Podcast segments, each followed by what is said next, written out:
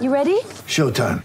On May 3rd, summer starts with The Fall Guy. Let's do it later. Let's drink a spicy margarita. Make some bad decisions. Yes.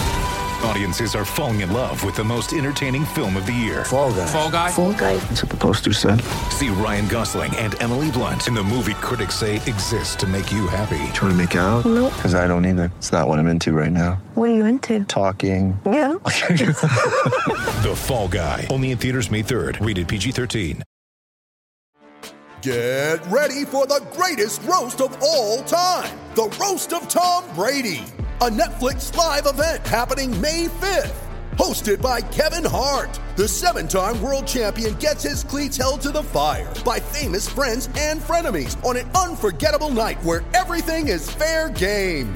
Tune in on May 5th at 5 p.m. Pacific time for the Roast of Tom Brady, live only on Netflix.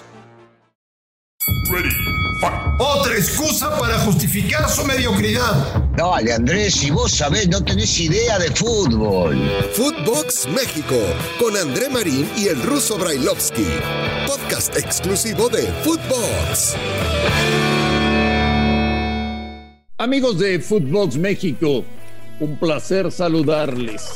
Cerramos año y hoy junto a Daniel Alberto Brailovsky estaremos platicando.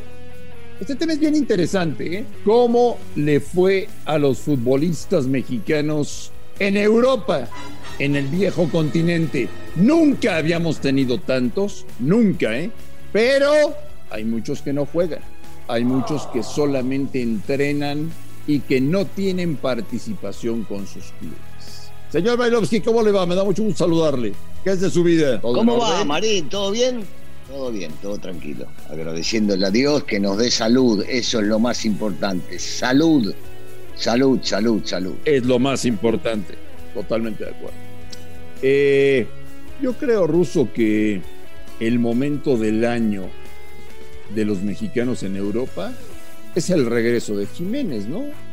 Que el estadio se vuelve loco, que Raúl poco a poco va recuperando su mejor nivel, que sigue siendo un toro físicamente, que en Europa se pensaba, en Inglaterra en concreto, que después de la gravísima fractura de cráneo que tuvo, probablemente no volvería a jugar fútbol. Entonces yo, vamos a revisar todo, pero mexicanos en Europa en este 2021, me quedo con el regreso de Jiménez. ¿Y tú? Sí, bueno, es lo más importante, es lo que todos queríamos, es eh, una ilusión que teníamos porque no se sabía y nos habían dicho que después de, del golpe que había tenido, eh, primero pensaban en recuperarlo a él como persona y no se sabía si iba a regresar o no regresar a jugar al fútbol y afortunadamente, afortunadamente sí, lo tenemos de vuelta. Es un animal, vos decías es un toro, es un animal, el tipo va a todas, Eh, si bien es cierto, fue progresivamente que fue agarrando el ritmo, pelea, va por arriba, va por abajo, no le importa que le peguen.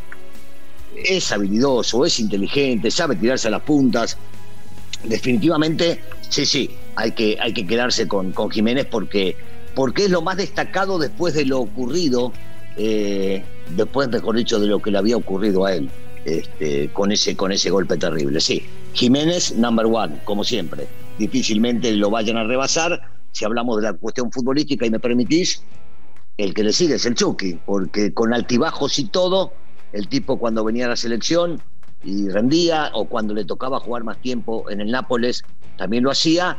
eh, y, con esto yo sé a dónde me vas a llevar, ¿no? Que Edson, sí, claro, claro, Edson. Va- ¿Vamos a ir uno por uno a desmenuzarlos o querés que nos quedemos en alguna cosa en especial? No, un tema global. Ya, ya, ya sacaste el tema de Edson.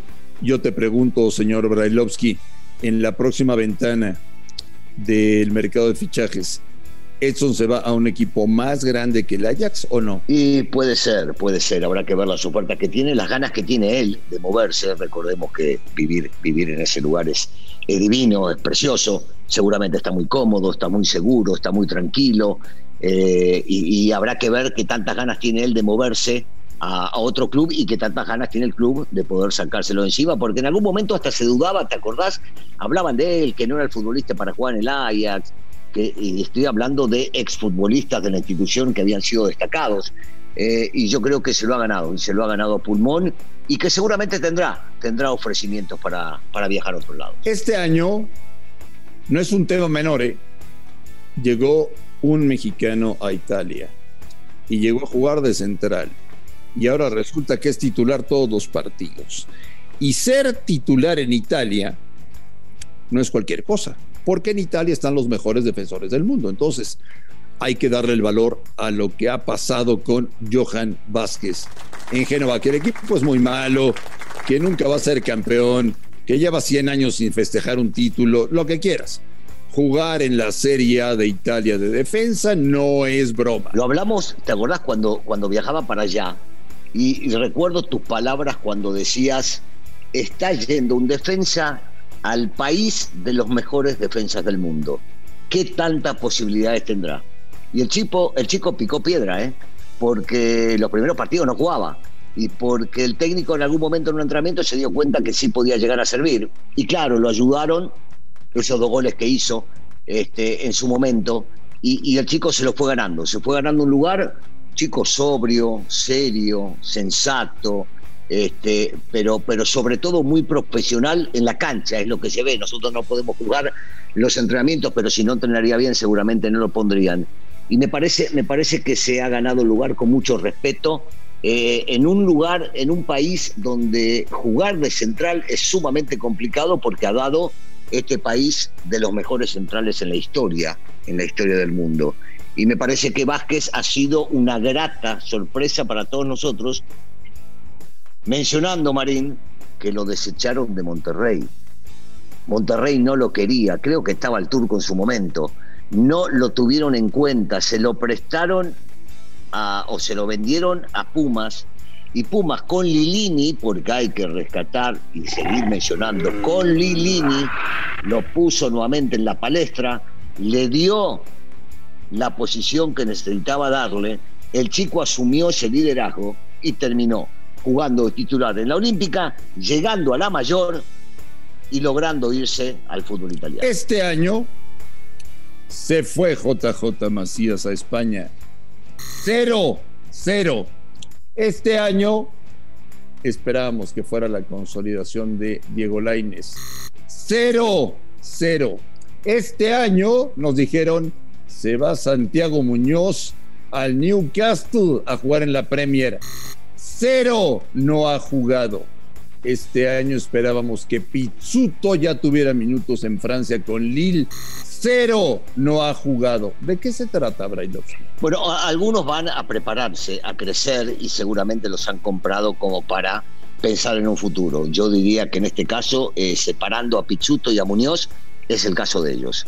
Eh, por supuesto que no lo separo a JJ, que ya venía jugando varios torneos en el fútbol mexicano, habiendo triunfado en León este, lo peor que pudo hacer es irse a jugar a Chivas, pobrecitos. Ir a jugar a Chivas empezó su caída, su debacle, y después ir a jugar a un equipo de medio pelo en España, donde, por lo visto, su técnico, eh, en primera instancia, Michel, no lo quería, porque si no lo hubiese puesto, si lo hubiese pedido, y este nuevo técnico tampoco lo pone. Y entonces es un año frustrante, por eso separo a todos ellos. Digo, otra vez, lo de Pisuto y Muñoz es totalmente distinto a lo de Macías. Y lo de Macías, desgraciadamente para él, es un muy mal año, pero que debe servir de aprendizaje. Eh, varias veces tuvimos la oportunidad, vos y yo, de hablar con él, y sabemos que es un chico de la cabeza sumamente preparado, audaz, que va al frente. Y esto lo puede ayudar a salir rápidamente de este grave, grave problema que tiene el futbolista, que es no jugar. Este año, Héctor Herrera no existe para el Cholo Simeone. Eh, no juega. Hay mejores futbolistas que él en el Atlético. Eh, este año, Coronita tuvo un problema porque no quiso renovar con Porto y quedará libre, entonces prácticamente no jugó y bajó mucho su nivel. Pero antes de concluir este Footbox México de hoy, señor Brailovsky, quiero comentarle una cosa y quiero que dediquemos mucho tiempo a partir del próximo año, a partir de enero, y en todos los espacios en los que estemos platicando. Te voy a contar un secreto. Andrés Guardado que va a jugar su quinta Copa del Mundo en Qatar. Está a unos tres o cuatro partidos de convertirse en el futbolista mexicano con más partidos en la historia en Europa, superando a Hugo Sánchez. Se dice rápido, ¿eh?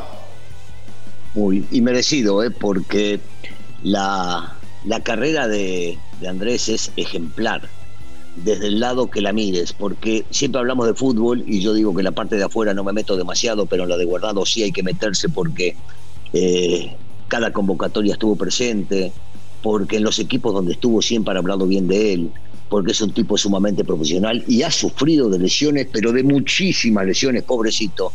Y el tipo siempre está y siempre se comporta bien y siempre habla bien y siempre da la cara y cuando entraba a la cancha, cuando entra a la cancha, da absolutamente todo lo que tiene que dar. Si bien es cierto, ya a su edad empieza a mermar lo físico y empieza a bajar un poco su nivel, hay que entender que Guardado es un ejemplo, un ejemplo para todos y que merecidamente va a batir ese récord y ojalá este, dure, dure un tiempito más, pero, pero Andrés es sí un ejemplo a seguir. Yo siempre he dicho que no hablemos de los futbolistas para decirle a los chicos, mira, mira este, mira aquel, y que tienen que ser ejemplo. No, la mayoría de los futbolistas no debemos ser ejemplo de nadie.